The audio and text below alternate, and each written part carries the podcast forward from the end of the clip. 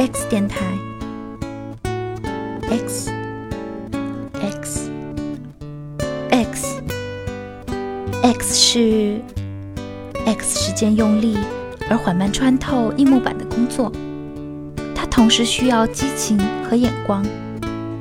一个人得确信，即使这个世界在他看来愚陋不堪，根本不值得他为之献身，他仍能够无怨无悔。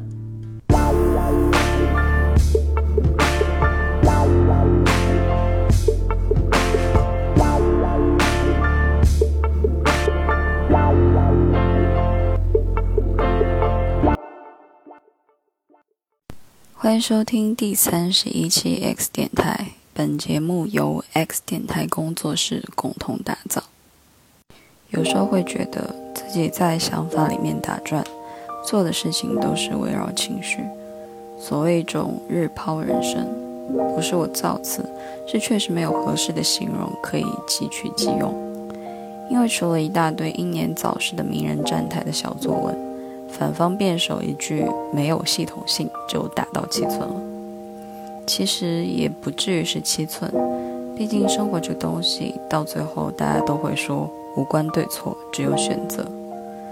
今年二十七岁的我，已经不再叫嚣着要加入二十七岁俱乐部，和科特·科本、Jimmy Hendrix、Amy Winehouse 等巨星比肩了。十分过分的把主动关机的岁数延长至了六十八。这两天看到一位朋友的感悟，他把身边的朋友分成了两类：一类是活着就图一个快意恩仇、爽歪歪的体验党；一类是韧性十足、不断自我迭代的奋斗逼。虽然追求看似背道而驰，但这两类人有一个共同点，那就是都很快乐。唯一的 bug 是你不知道这种快乐能够维持多久。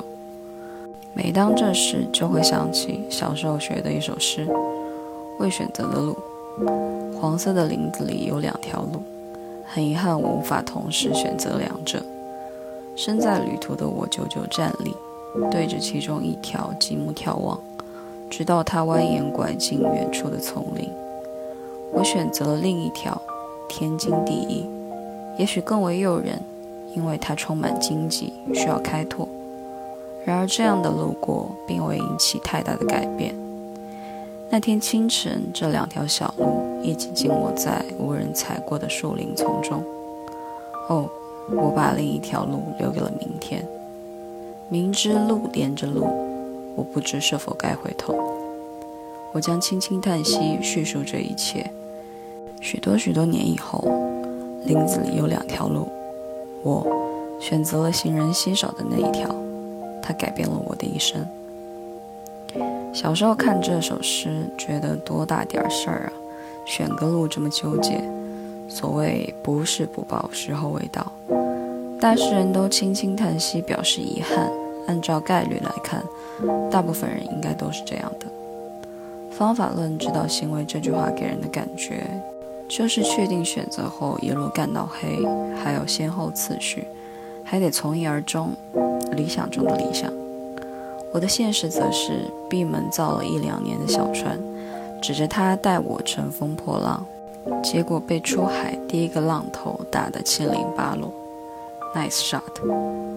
说实话，这种体验很难不让人想要愤而强制自动关机。朋友给我说，绝望时看西西弗神话会别有一番体会，与得意时不痛不痒的翻阅心得大不相同。我感受到，那可能是纵身一跃前抓住的其中一根救命稻草。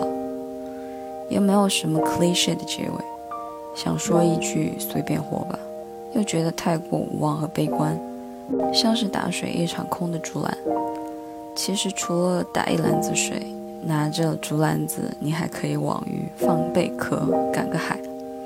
阿 Q 怎么了？放在今天，阿 Q 算是看得开的人。时代不一样了，我们换个思路开心。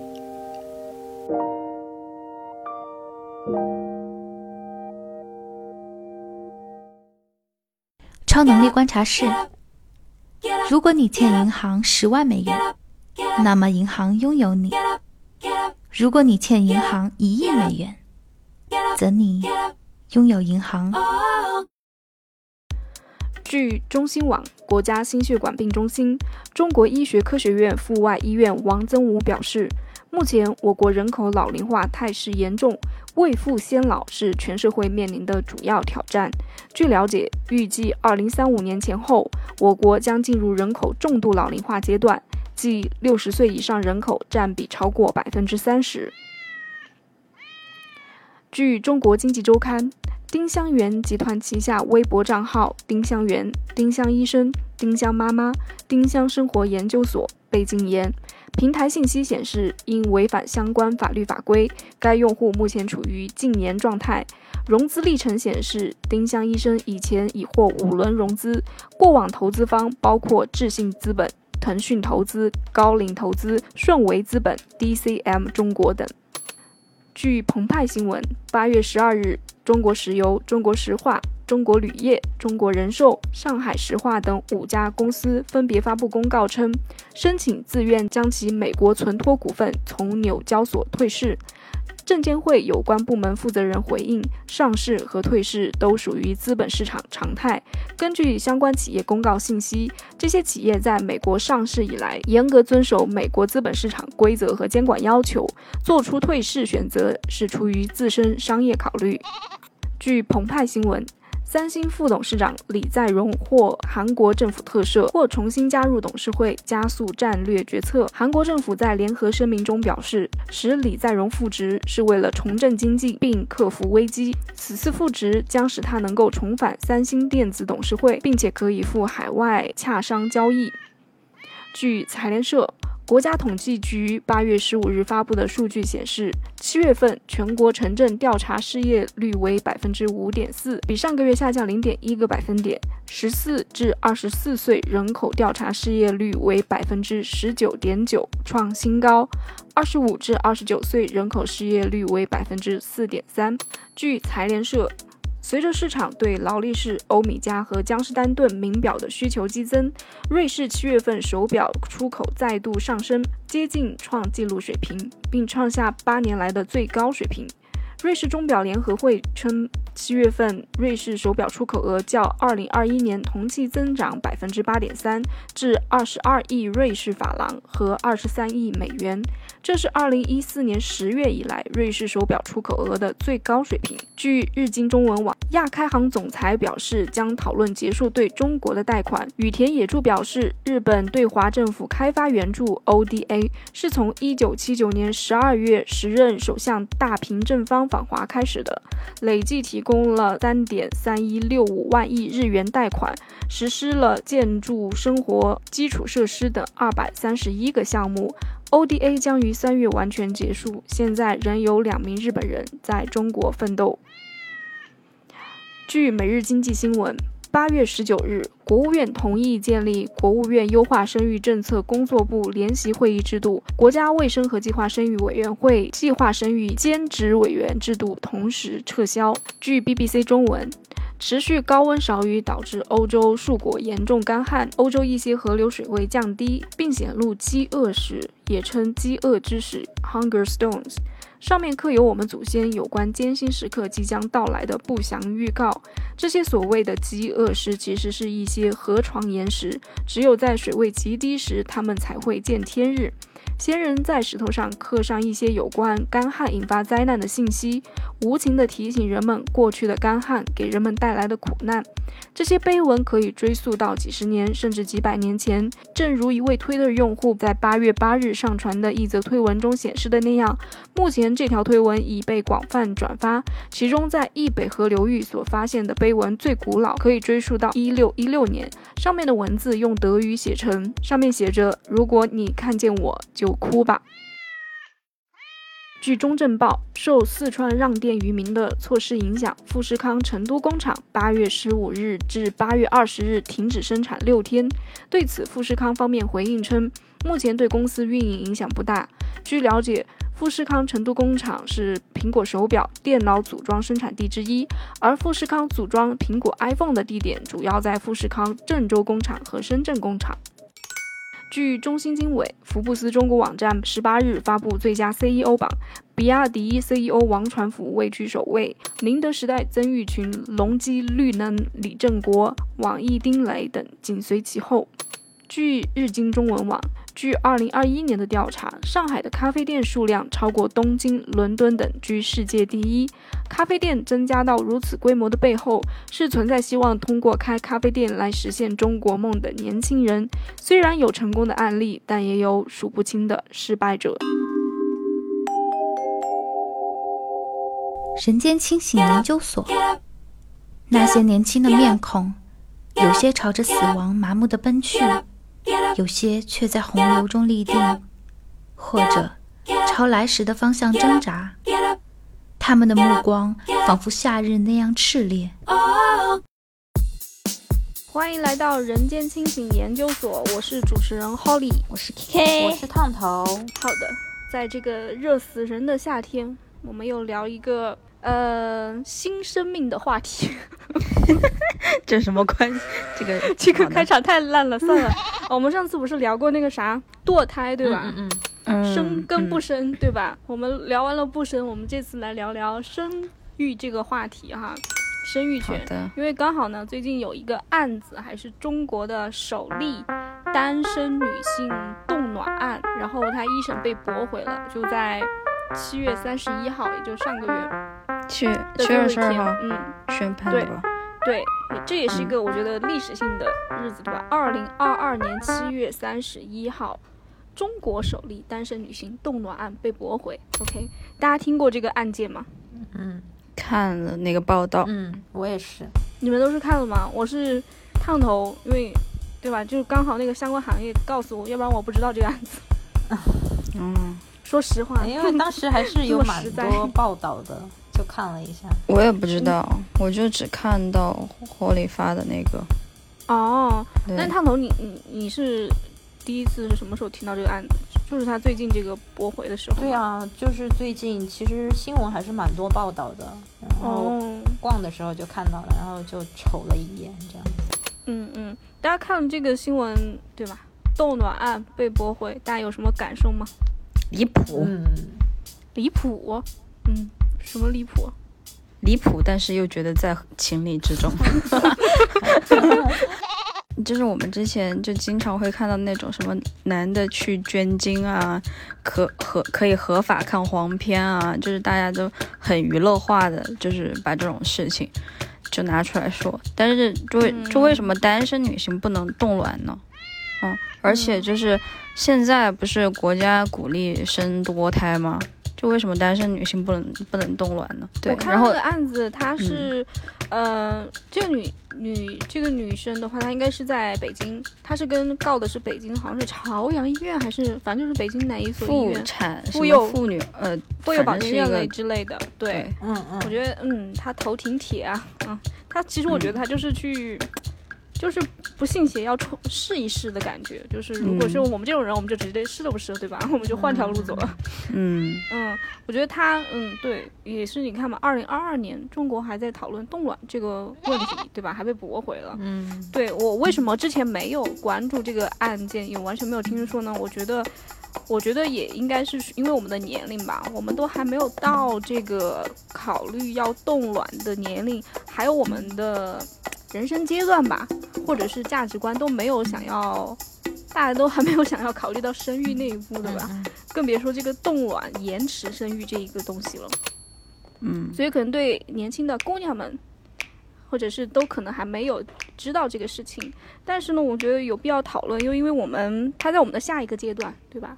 前人又被我们踩了一下路。嗯嗯。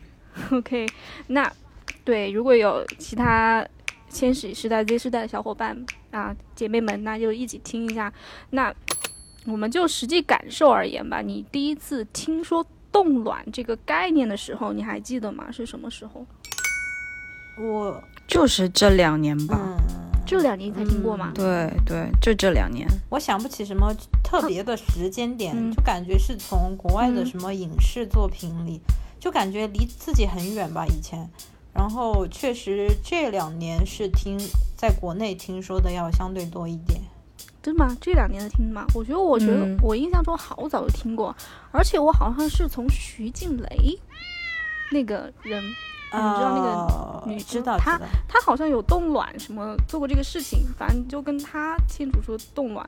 但你说的电影影视，我觉得也是很早，什么《欲望都市》那个老电影的时候，好像里面就有，嗯嗯嗯嗯，就哦就已经有听到过，就是就是印象中有这个概念了，所以觉得不是很新鲜。但是国内我也觉得挺早的，好像我的印象中好像有这样的八卦，是徐静蕾什么冻卵啊，什么什么的。好像是，但是以前感觉离自己很远嘛，所以也不怎么关注。嗯嗯嗯，就大家差不多都是这种状态。那你都不这么关注，你对冻卵有什么知识点的了解吗？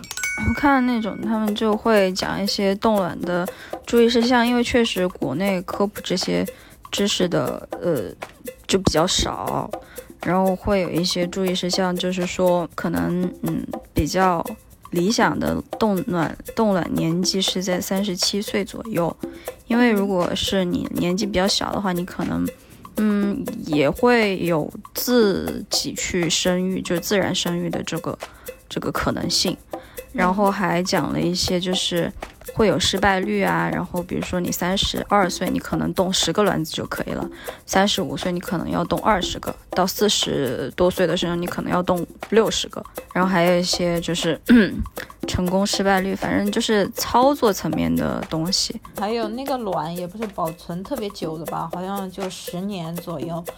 嗯，国外可能可以加钱保存到五十五年，但是这个都要经过医疗机构的认证，就说你确实是因为自己的身体原因不能生育才可以。对我其实就不能不能是因为你，呃，想要延长生育时间，呃，主观的选择是不行的，是这好像是英国的政策，嗯、然后所以那个作者就会提醒大家说，你去选择冻卵的时候一定要搞清楚当地的政策，比如说在中国你就不行啦，嗯嗯，对，违背生育政策就。对，嗯对政策对吧？人定的啊，这都闲话。我说我对这个冻卵的概念，真的就字面意思，冻冷冻你的卵子。那我一听这个，我就知道啊、肯定要遭罪。你要把你的这个对吧，取出来，卵子这个取出来，对。对，然后对我们浅浅的随便嘛，现在信息网络这么发达，随便浅浅一查，对吧？三十五岁以上动十五颗卵子，你就要取十五次那个呃那个卵肯定痛。然后另一个的话，我这个人比较实在，我就看他取那个要多少钱，平均的话五万块，嗯，嗯差不多。OK，、嗯费钱又伤身，真的，呃，现在对年轻小姑娘我们的眼光来看，真是吃力不讨好的一件事。嗯所以，嗯，当然你你会考虑冻卵吗？这肯定是女性的一个抉择，对吧？你作为女性来看，你会不会选择冻卵呢？我我觉得这，我觉得这嗯就是多一个选择的问题，就啊，多一个选择，你愿不愿意嘛？如果有钱，然后当然愿意啊。你愿意吗？就是只要你有钱，你愿意去冻卵是吗？对啊，嗯，我不太会，因为如果说我想有自己的孩子，我可能更多会考虑领养什么的。领养。嗯 OK，我想了一想，如果我有钱的话，我可能也不太会，我我怕痛。然后我觉得 K K 你愿意的话，其实有一个考虑就是，呃，他是生育，我不太会的。另一个就是我其实并不太想成为母亲，就是不太想不太想生孩子。我觉得，我觉得大部分如果考虑冻卵的女性的话，她其实她的终极目标都是想要一个小孩，自己生的小孩，是吗？我觉得这个就是，嗯，就是你你可以现在说你不想当母亲，但是嗯你不一定你以后不想当母亲，你知道吗？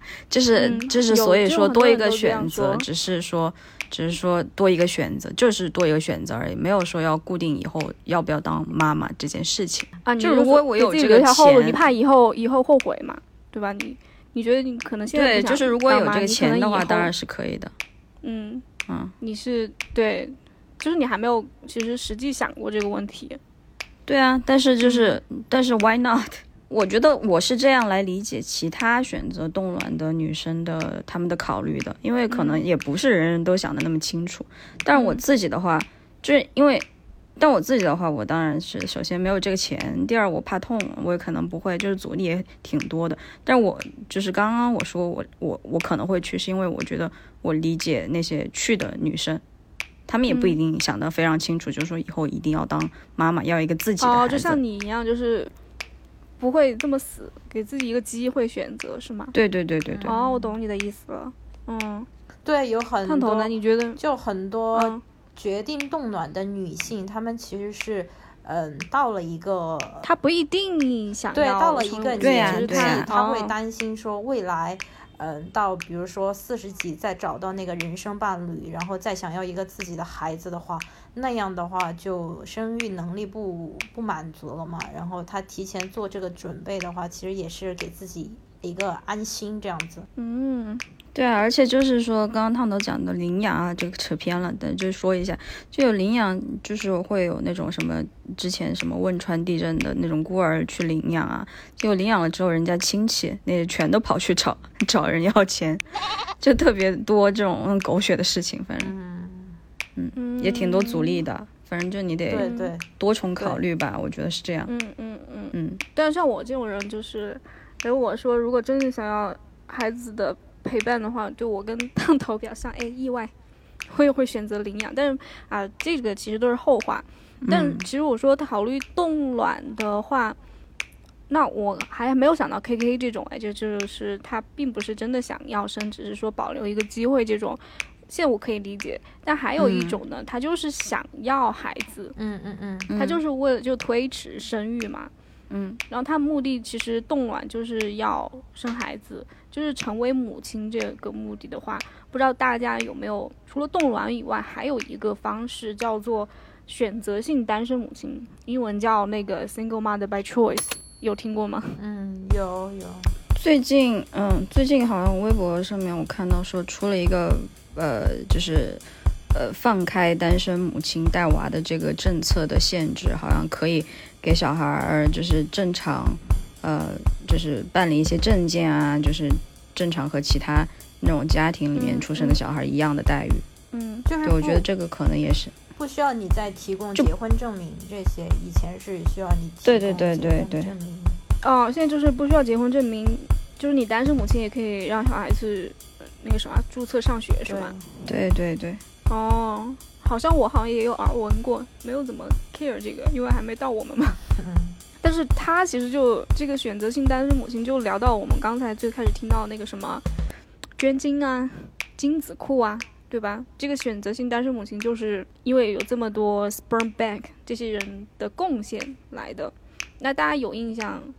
你第一次就是听到捐精啊或者精子库这些概念是什么时候吗？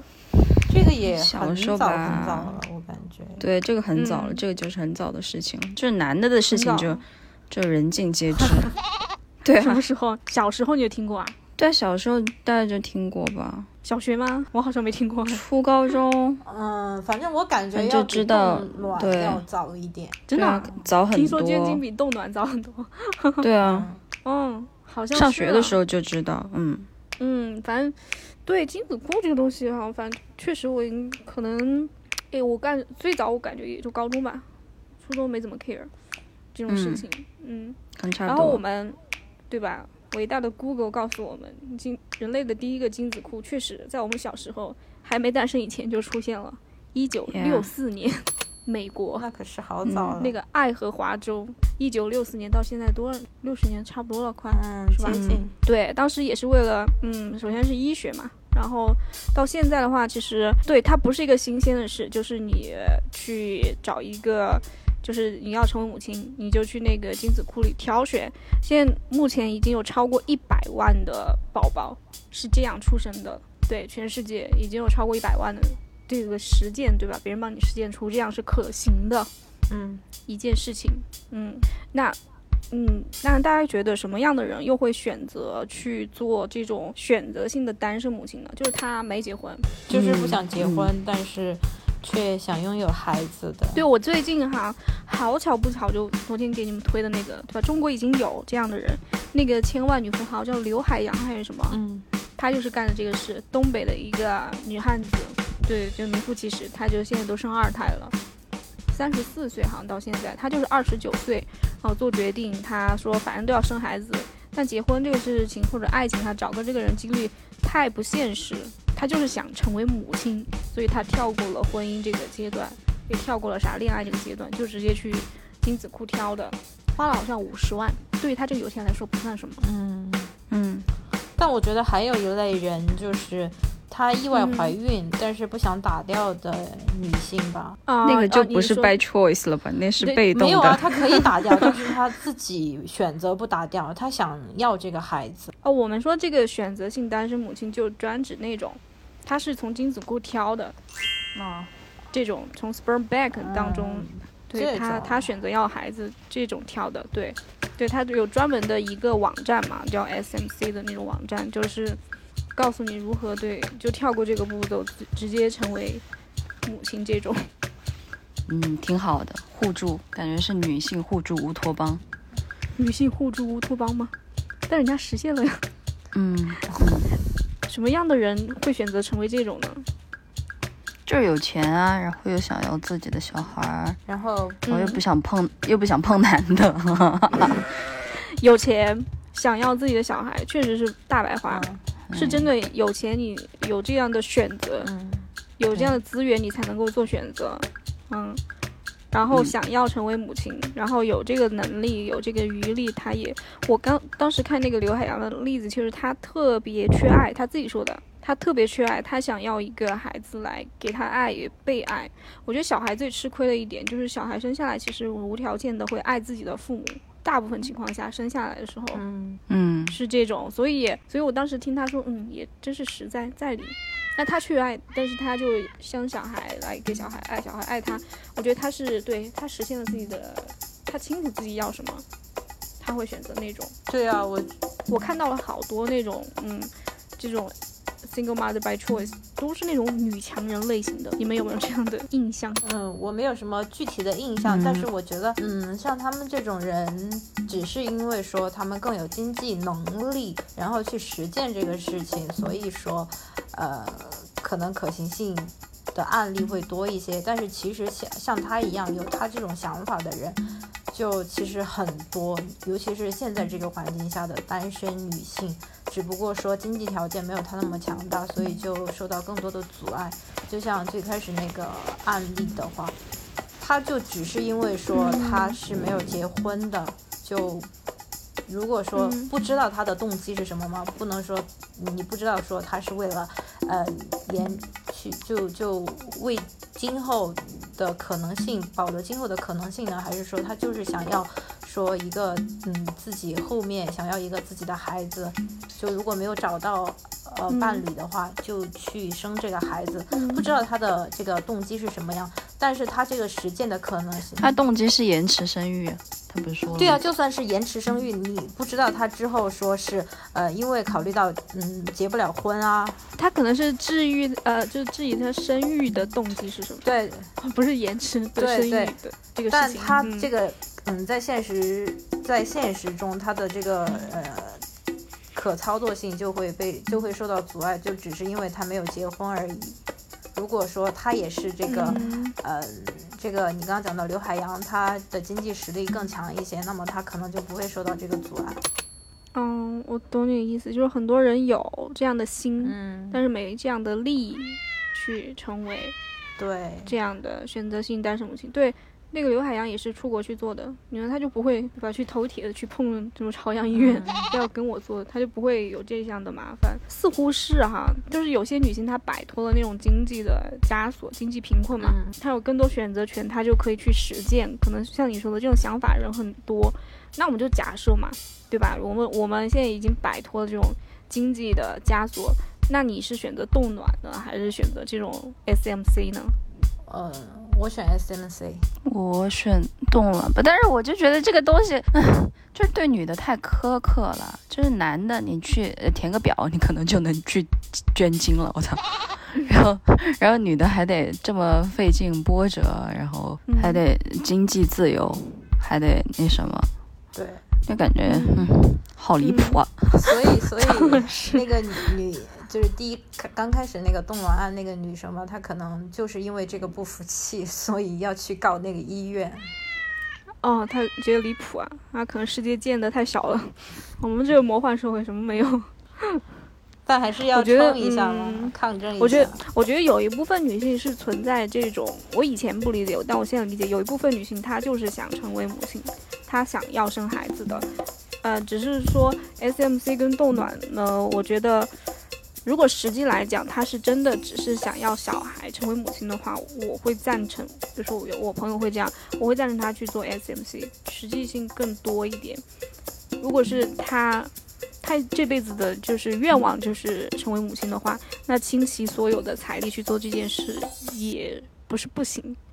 其实可可能我们现在聊聊不出什么，因为你们俩比我还小，就是你没有考虑到你到一个年龄界限，你就必须要想好啊，你是不是要想要小孩？嗯，你会到那个临界点，就是逼的你啊，你必须现在做一个选择，做一个答案。比如说很多他冻卵的三十五岁以前吧，就是三十四岁以前好像是最佳的生育年龄，所以很多人会选择冻卵。什么？他像有些人像 K K 说的没想好，给一个。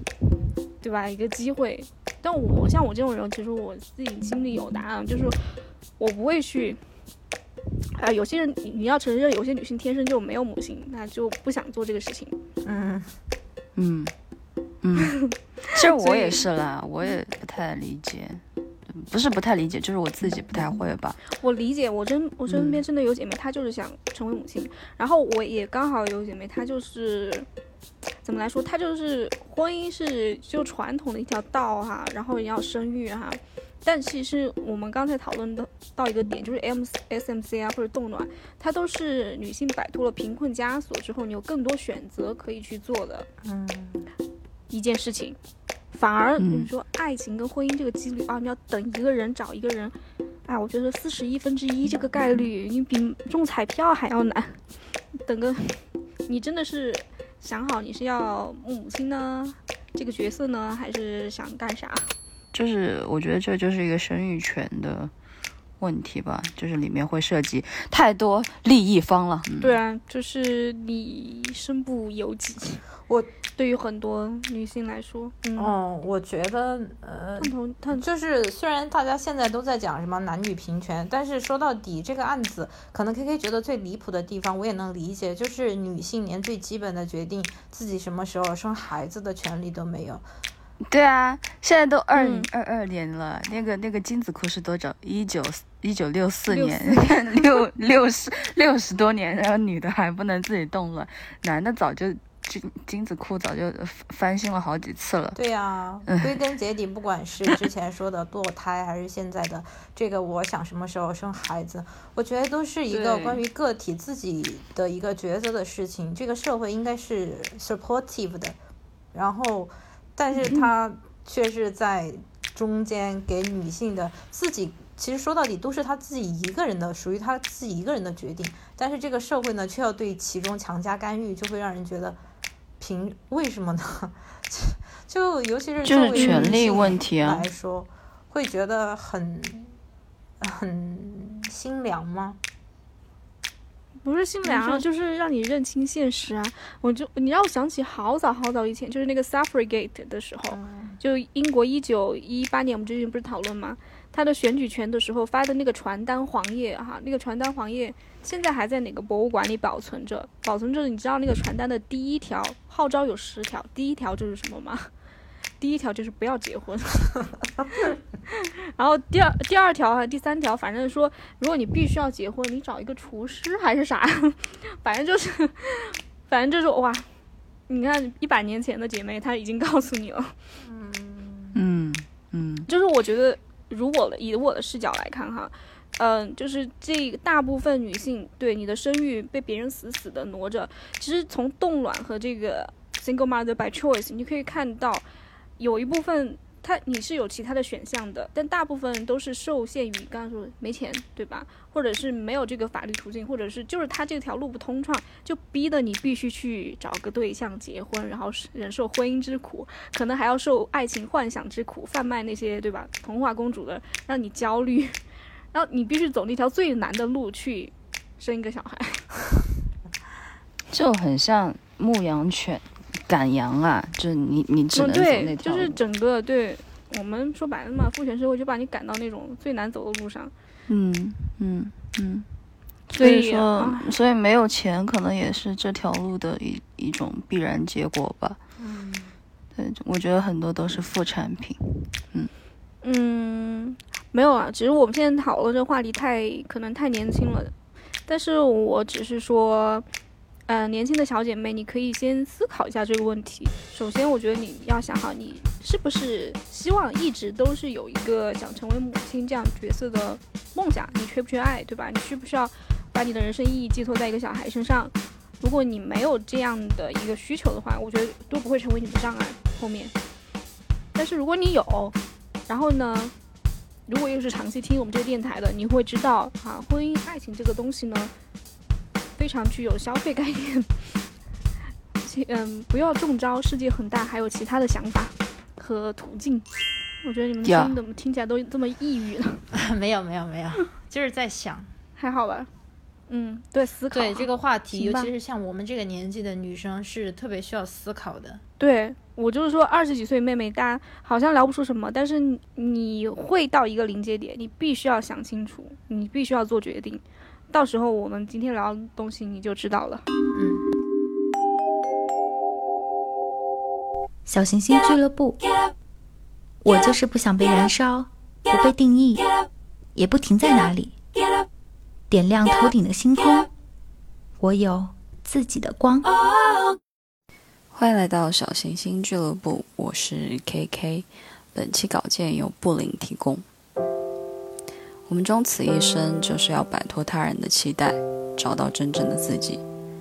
著名的存在主义哲学家萨特曾说：“他人即地狱。”如果一个故事以死亡为开端，故事的结尾会是救赎还是自我放弃？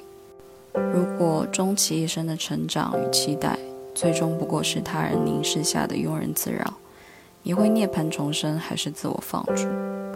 这是一个以爱为名。画地为牢的悲剧故事，故事里的每个人物都在他的地狱中挣扎。故事的开篇，莉迪亚死了，可他们还不知道这句话的意思是，孩子躺在了冰冷的湖底，而父母还不知道。无声告白的悲剧色彩来自于花季少女莉迪亚的死，而她的死又与父亲詹姆斯与母亲玛琳脱不了干系。可以说，两人正是这场悲剧的中心。詹姆斯·李，美籍华裔，身上有着无法抹去的中国印记，黑头发、棕眼睛，并不高大的个子，在一群金发蓝眼睛的西方人中显得与众不同。而这正是困扰他一生的噩梦。1882年，美国国会通过了排华法案。尽管这一法案在一九四三年废除，被称为“大熔炉”的美国，却依旧恐惧会变得太荒。在这样的大环境下，詹姆斯幼时就如浮萍一般漂泊无根。不同的是，他没有延续大多数华人劳工的命运，一辈子困在唐人街的餐馆小店。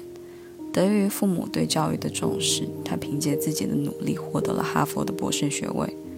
这对于大多数华人劳工而言是想都不敢想的事。可即便如此，詹姆斯也从未逃脱过美国社会加诸在华人身上的桎梏，而是课堂上同学模仿他与欧美主流文化完全不同的眯眯眼。这样羞辱让他猝不及防。他第一次意识到自己的异类身份。作为小镇上唯一的东方学生，他不自觉地被盛行的欧洲中心主义影响。无意识地接受白人群体对自己的看法，并使用他们的文化价值观来衡量矫正自己。他拼了命地想要融入社会，在困顿与挣扎中，身心都被深深地打上了他者的烙印。在这样的排斥异族的社会规训下长大的他，将人格掩埋在地下，将尊严丢弃在尘埃。哪怕美国历史教授的身份，也掩盖不了他掩藏在骨子里的自闭。连与一个标准美国女性结婚，在他看来都是美利坚对他的恩赐，这让他得到了被接纳的满足感。玛丽莲作为一个女性，身上能隐约窥得“你当像鸟飞往你的山”中女主的影子，因为她们都是一反男性为上的社会规约的勇敢女性。与詹姆斯不同的是，他所追求的正是与众不同。他高中就敢于向校长申请和男孩子们一样上手工课，而不是和女孩们一样的家政课。一九五五年，正在哈佛读大一的马林报了物理学导论这门课，却遭到了辅导员的质疑：社会默认女性在物理方向无法与男性匹敌，女性适合学习英语或者历史。在医护的职业方向，也默认女性只能成为护士。可是马琳却选择了医生作为自己未来的职业方向。他也以自己优异的成绩表现扇了所有敢质疑他的男性一巴掌。他的实验结果永远是最精确的，实验报告是最完备的，每一次的检测都是第一名。为了进军医学院，他花费了常人不能想象的努力。然而，就当他获得哈佛奖学金时，他母亲对他说的话是：“你会遇到很多优秀的哈佛男人。”命运应验了。大三时，他遇到了第一次试讲的老师詹姆斯，两人很快坠入了爱河。突如其来的孩子打了他们一个措手不及。玛丽琳在医学院和婚姻面前选择了后者。他以为等孩子长大，他可以继续学业，完成他的医生梦。可没想到，这耽搁就是八年。八年后的她依然是两个孩子的母亲。对医生梦的执着让她选择了离家出走，继续未完的学业。可最后的结果却是以意外怀孕告终。这场闹剧不仅给詹姆斯留下了深深的阴影，也间接让女儿莉迪亚从此踏上了不归路。莉迪亚作为整个悲剧的核心人物，身上交织着无数现实矛盾：教育、家庭、创伤、自我救赎、文化身份、自我认同。子女的悲剧不能一概而论的都归咎于父母，但在莉迪亚身上的悲剧的结果很难撇开她父母单独来谈论。莉迪亚有一个哥哥内斯，下有一个年岁尚小的妹妹汉娜。为什么唯独她一人成了整个悲剧的核心？原因在于，就父亲詹姆斯而言，他是三兄妹中唯一遗传了母亲欧美血统的孩子。金发碧眼的他，因此成了詹姆斯的宠儿。詹姆斯认定了这个女儿一定会合群，会和少年时被排斥的自己不一样。而对母亲玛丽莲而言，莉迪亚是女儿，她一定能与众不同，完成自己当初未完成的梦想，成为脖子上挂着听诊器、穿着白大褂和高跟鞋的医生。于是，这个年岁尚小又刚刚经历了母亲离家出走的女孩。不得不承载了父母各自的遗憾和相互矛盾的期望，被他们一步步推着向深渊走去，头也不回。他会在父亲经过时坐在窗前，假装跟朋友打电话，会假装有朋友约着一起玩，会在测验一次比一次低时，将考了五十五的试卷藏起来。但谎言终究有被拆穿的一天，只是谁也不知道是会以莉迪亚的生命为代价。莉迪亚的死揭开了家庭的创伤，将每个人深藏的他者之脸解开。克里斯汀曾在《我们的陌生人》中指出，他者不是外在的人或物，而是我们心里的一部分。存在主义认为，他者可以迫使主体对世界产生一种认识，并帮助自己在这个世界进行定位。究其本质，他者的伦理思想就是。他者的在场对我自发性的质疑，这也就意味着来自他者的凝视实际上暗示了观察者和被观察者之间不平等的关系。可以说，凝视就是一个物化的过程，是对他者进行归纳、定义和评判的过程。被凝视往往意味着被刻画、对象化。福柯曾用英国实用主义哲学边沁所描述的圆形监狱作比：每个人都在自己的牢房里，每时每刻都被一双无处不在的眼睛监视着，以至于在每个人心中都形成了一种永恒的全紧闭式的意识状态，从而使每个人都变成自己的狱卒。这一点在莉迪亚的父亲詹姆斯身上表现得尤为明显。因为欧美主流价值观认为华裔劳工抢了当地人的饭碗，不断的排斥华裔，甚至连长相都要大加鄙视。詹姆斯作为华裔，长期受到这种价值观的熏陶和社会规训的影响，在社会凝视下不断消化吸收他者意识，将表面的他者感知，实则是赤裸裸的种族歧视，内化成为对自己的唯一标准和要求。不仅将自己的内心掏空，只能依靠他人承认才能存活，更将这种他者烙印传递给了女儿莉迪亚，让她也只能仰着父母的鼻息存活。莉迪亚身上他者的烙印也不乏母亲玛琳的色彩。作为全家人的宇宙中心，莉迪亚看似是受到母亲器重的幸运儿，每一个决定似乎都是在和母亲的沟通和鼓励下进行。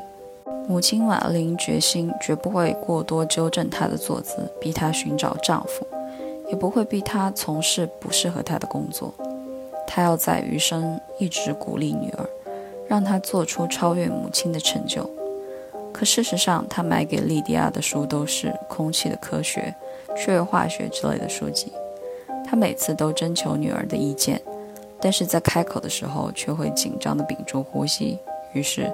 莉迪亚在父母的凝视下，成了他们眼中擅长社交、乖巧、成绩优异的他者，而他真正的自我却是没有朋友、不善物理，甚至想找别人眼中的坏男孩谈恋爱。相反，家中被冷落的长子内斯在企图得到父母的关爱无果后，凭借着内心对天文的热爱，考上了哈佛，获得了离开家庭的机会。他的成长突围恰恰是父母忽略的结果，而小妹妹汉娜则因为年纪尚小，还未完全受到社会荼毒，因此整个故事反而是以她最为稚嫩，却又最为直观的视角看清所有的角色。马克思认为，社会存在决定社会意识，经济基础决定上层建筑。他在关于费尔巴哈的提纲中说。人的本质不是单个个人所固有的抽象物，在其现实性上，它是一切社会关系的总和。也就是说，主体不是自主和自立的，主体性是由各种各样的社会关系决定的。个人想什么、怎么想，决定于他在生产活动中的地位。个人如何看待这个世界，如何看待自己在这个世界中的位置。取决于他在生产活动中形成的经济关系，如分工关系、雇佣关系、劳资关系、分配关系，以及以及人在生产活动中的作用和功能等等。马克思这一言论可以看出，人作为主体的自主、自立和能动性受到了很大质疑。他仿佛只是庞大的经济秩序中的一颗螺丝钉，受到经济关系的制约和规定。有一点无疑。无论是经济秩序，还是意识形态，亦或是弗洛伊德提到的无意识冲动，都对人的自由意志和能动性形成了桎梏。那么，问题的关键在于：如果人作为社会性动物，面对这种来自主体外的压迫性力量，面对这些来自他者的凝视，我们该如何自处？首先，人类应该绝望地认识到这一事实：除非死亡。人类从根本上来说，不可能消解掉来自他者的烙印。就算归隐山林，远离人群，看似淡出了他者凝视下的视域，然而做出归隐的选择，这个行为本身就是受到了他者规训的影响。其次，我们要搞清楚一点：这个问题最终本质是在问我到底为什么而活？生命的目的最终何在？我到底是谁？很多人终其一生都在寻找自己生存的意义，想要搞清楚自己的定位，命尽一生不让自己走进他人所设下的牢笼。但事实上，人从一生下来就已经身在牢笼了。问题的关键在于你会不会，或者说多大程度上会听从社会的规训。这个烙印在人身心上的他者，从多大程度上影响你？会不会干扰到你的正常生活？这些问题值得我们所有人反思。无声告白所讲述的故事，让人感受到切肤的寒冷，因为这个故事里的每一个人，都是我，都是你，是所有来到凡间的人。他像先知书一样，将各种角色一一展示在人们面前。人们选取角色，对号入座，清晰直观地看到那个仿佛在平行时空的自己。初听不识曲中意，再听已是曲中人。若能从这个故事中反省自己的人生，学会在他者与自我中找到最令自己舒适的平衡点，那才是阅读它的意义。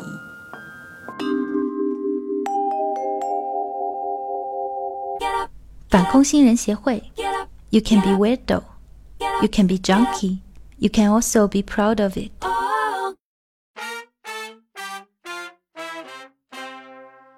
Hello，欢迎来到反空心人协会，我是主持人烫头。我是 KK，我是 Holly。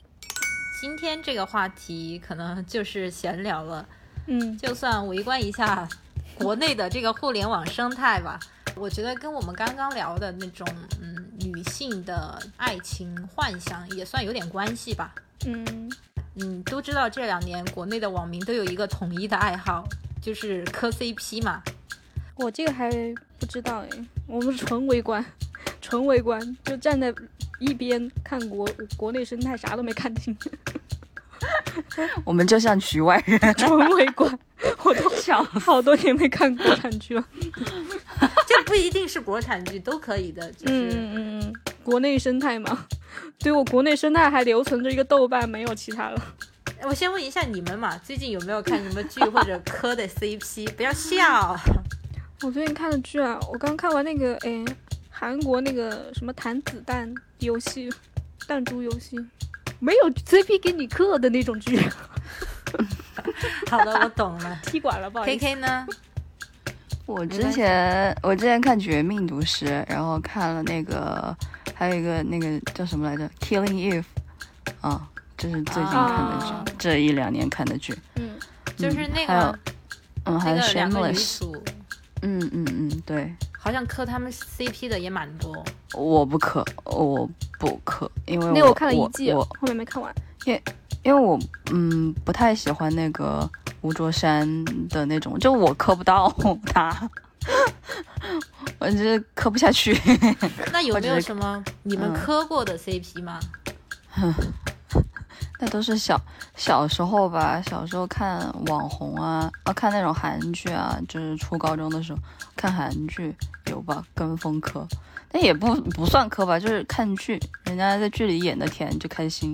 我扪心自问，我好像没有磕过 CP，顶多追个星吧。我不会喜欢，我看剧也是我我会，我作为一个女的，我就只喜欢一个男的，我不会喜欢连着他老婆一起喜欢。我一直有点搞不懂为什么他们要磕 CP，我好像磕过不少。真的啊。就影视剧作品里的话，还是有一些的。我以前看那个《Shameless》的时候，啊，我也看 Shameless，Mickey 那里面我就喜欢，我就蛮磕那个 Mickey。和 Ian，对对对对哦，我看过那个，你是法剧不？他最开始西班牙剧是不是？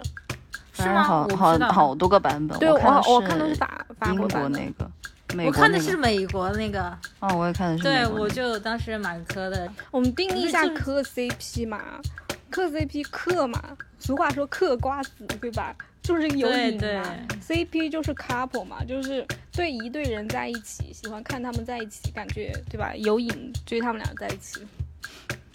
对，而且它本身也是诞生于日本同人圈，好像最开始也是说 boys love 的吧？哦，就腐女嘛。啊，我对我高中就有腐女的朋友，有超多。所以你们肯定平时是没有磕 CP 的习惯了，对，但你们 围观你们很多。看网上这种全民磕 CP 的现象，就会不会觉得有一点不能理解呢？尤其是刚刚说的腐女这种，我很理解，我觉得大家都是因为太无聊了。我高中的时候一直不太理解他们乐什么乐，看两个男的在一起。我作为一个直女哈，他们也是直女，但是腐女啊，他们就喜欢看搞男男 CP，把班上男的都全部分队的那种。但是我觉得应该跟磕男女 CP 是一个感觉吧，就是哇，好甜啊这种。我一直不懂，以前我就觉得他们对我初中、我高中的时候，纯粹的、纯粹的评价就觉得他是不是有病。但是呢，但是就是病不伤我，就是他这个病也不不不会影响到我什么，就他自己病就病他的好了。我跟着看他傻傻呵呵的在那儿乐，也不关我啥事儿，他乐也挺好的。嗯，但我觉得这几年吧，国内这种互联网生态看起来就也会有一些不能理解在里面。嗯，那大家作为对吗？我们作为旁观者，你们搞清他们刻到底是刻啥吗？就我觉得也不一定非要磕啥，就是杀时间啊，杀时间然间，后跟刷抖音一样吗？对啊，哦对啊，就非得找点什么意义出来嘛。有些人可能当粉头子可以赚点钱，搞点物料什么之类的，然后其他跟风的，就是杀自己的时间。都没啥意义。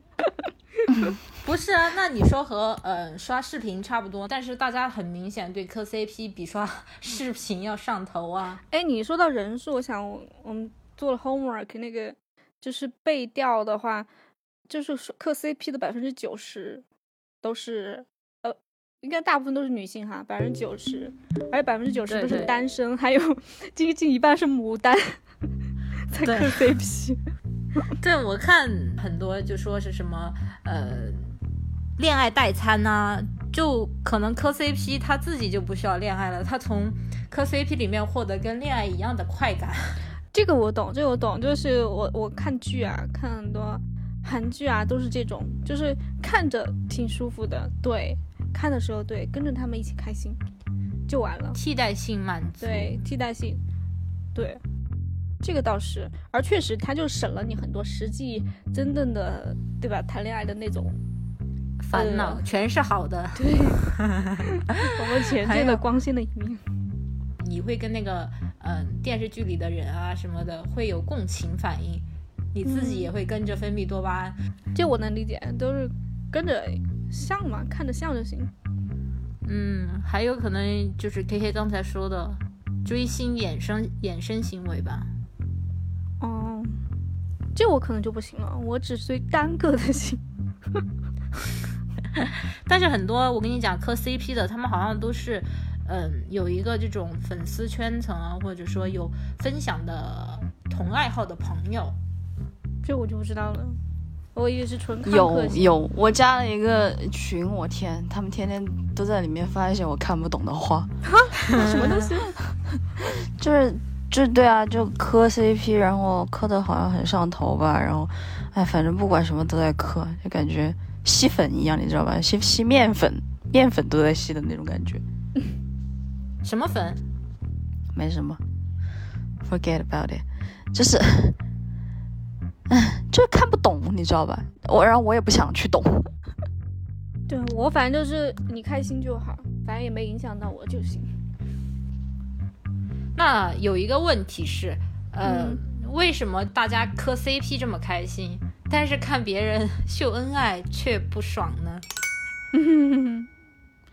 我觉得可能看脸吧，不，我觉得是一个有有的看心理脸因素。哎，就像我们之前说的，陌生人的优秀与我无关，但是见不得旁边的人有这样的心理因素。而且追星嘛，星就是就是明星是大家的，就是你比如说你男、你男朋友去追 IU 的 IG 啊，我不会 care，但是你男朋友追了一个。追踪一个，比如说同城对，就是同城十八线的小姐姐小模或者同城小姐姐，你就会有立马就翻脸，对吧？你知道明星他是追不上的，也不会看上，但是这个旁边的路人甲可能会有这种有有一点这样的心理，就是呃，明星 CP 的话，就是离你很远，不会对你有任何的威胁。但旁边的人秀恩爱，对吧？妈的，过得比老子好，给老子滚！而且都知道这种虚幻的东西，它是不切实际的。它可能你在现实生活中不会期待这么美好的爱情，但是如果你朋友圈的谁秀，就会有这样的心理比较吧。我觉得就是普通人的生活就是一地鸡毛，就发出来，就是他可能发出来的是很幸福的东西，但你那个朋友可能上一秒还在跟你吐槽说想要跟男朋友分手哦，哦，我知道这种，对，我知道这种。然后很傻逼啊感觉。哦，就是他其实是，嗯、进你生活中人对你秀恩爱，你会觉得他是在造假，你知道实际他不是那个样子的。对啊，哦，对对对，嗯，我有这样的朋友，我操，真的是绝交了已经。哦，我懂，我懂，我懂。对，他就玷污了你，玷污了你内心中完美爱情的样子。他们俩秀的就玷污了你完美爱情的样子，但你磕的 CP 呢，它就是符合你完美爱情的幻想，而近处的 CP 呢，就会玷污你，让你的完美爱情的幻想受脏东西，嗯，对，哦，有这个心理，对对对，去年还是前年网上有一个很火的娇妻文学，你们看过没有？没有看了啊？你居然看？过我看了，因为杀时间吗？你又是杀时间吗？哎，不是，因为当时我不是在面试那个公众号嘛，他们刚好出了一篇那个文章，就点进进去看了，哎，真的是辣眼睛。但是我觉得就是 Twitter 上面这种其实挺多的，就国内网站会比较少，因为大家都比较闷声发大财，Twitter 会多一些吧。我没有关注的是哎国外的国外的人发的娇气文学不啊不啊，当然简国内的也是减重。对他们就赚那种程序员吧，会翻墙程序员的那种嘛，黄推。不，我印象中看娇妻文学就开公交车司机的，呃，开公交车的师傅在那儿目不转睛的看手机的时候，我就大概能猜到他在看什么，就是中年大叔。对我反正遇到过的哈，反正就是那种大妈看呢。不不不，我遇到都是那种大叔哎，就是我的地铁啊，或者是反正公交或者路边哈，就是只要看到一个中年，可能四十到五十岁之间的大叔哈，就是一脸老实像大叔，突然就是非常文静盯着手机哈，在那看书的时候哈，我瞟一眼那个书的文字内容，多半都是娇妻文学，真的就是一本正经的在那儿。对，其实年轻人也看，但多半都是抱着嘲讽的心态看，就不是磕 CP 了。嗯，对，就像就像我们之前讲的啊，就是，嗯，其实就是正常小情侣之间也会就是私自发一些这种东西，但不会光明正大发给所有人看。嗯，然后大家批判这种娇妻文学，其实就是把自己摘干净吗。就我不会干这么恶心的事情。我真没看过对现在的娇妻到底有多恶心。但是我们小时候都看了很多偶像剧、啊，傻妞文学啊，小时候看的。傻妞文学，对啊，对，哎可能有点类似，就是把它现实生活化，自我顶多己带入女主角看的就是那，种什么乡情指数类型的呀。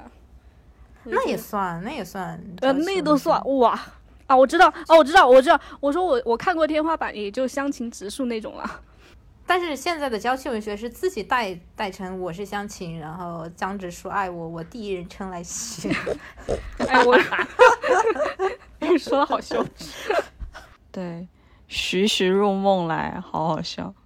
好了好了，我回回到正题，我们刚刚已经说了嘛，爱磕 CP 的都是哪些人？单身女性，然后还有的是混饭圈儿的。那他们喜欢磕的是哪一类型的 CP？这我就不知道，但是你刚刚给的这些标签，结合之前我们聊的那个什么女性没有经济自由，我就觉得好可怕呀。是吧？就正好就形成一个反差。我跟你讲，对啊，就时间拿出来就干这些事情了，你知道吧？我也不知道啊，他们在磕啥 CP？最近是不是有什么很火的？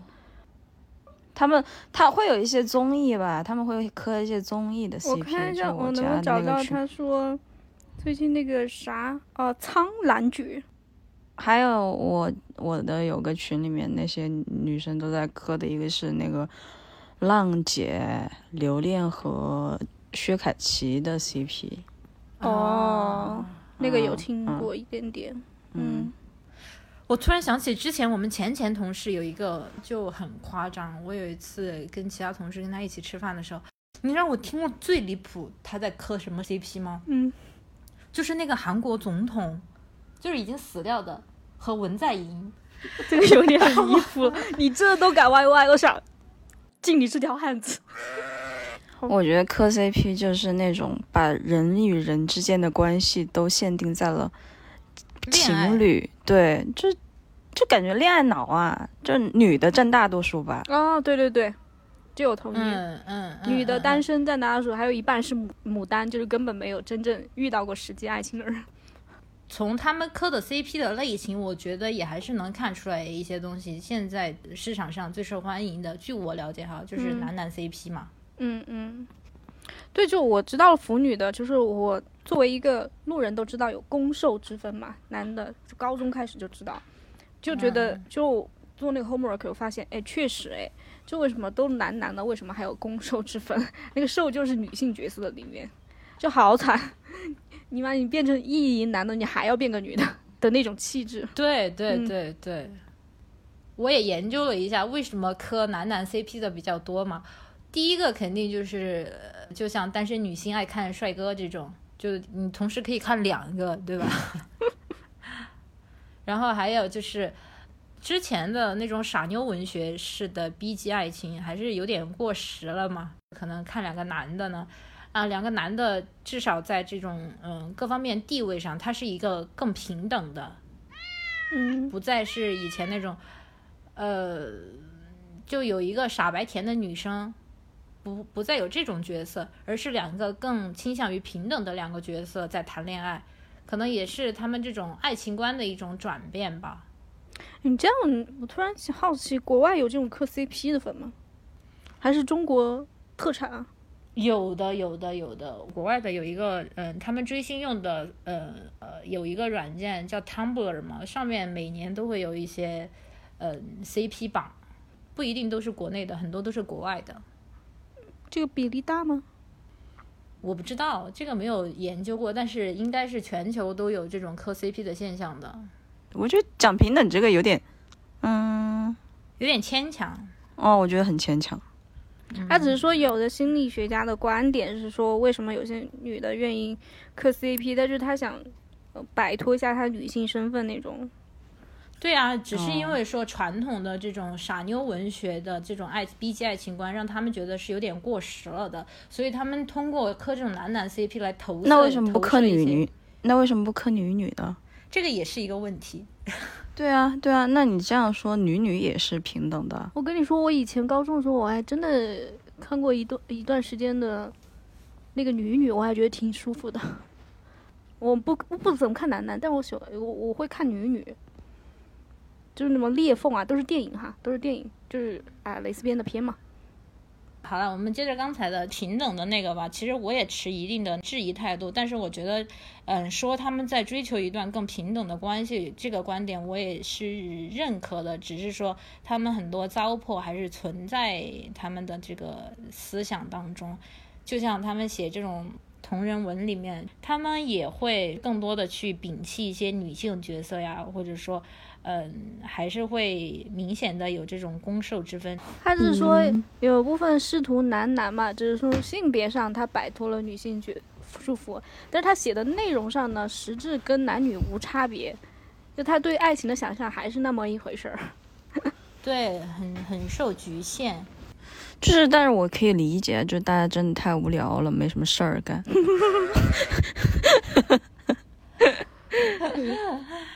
我觉得可能也是因为压抑吧，就是我觉得，对啊，我觉得就是对啊，压抑性压抑吧，他没办法实地生活去嗯去探索真正的性或者是爱情，他就只有 YY 咯，就还没有真正的被现实的婚姻毒打或者现实爱情毒打过的，还心存幻想，也可能是毒打过了，但是需要一些慰藉，来维护自己内心美好的幻想。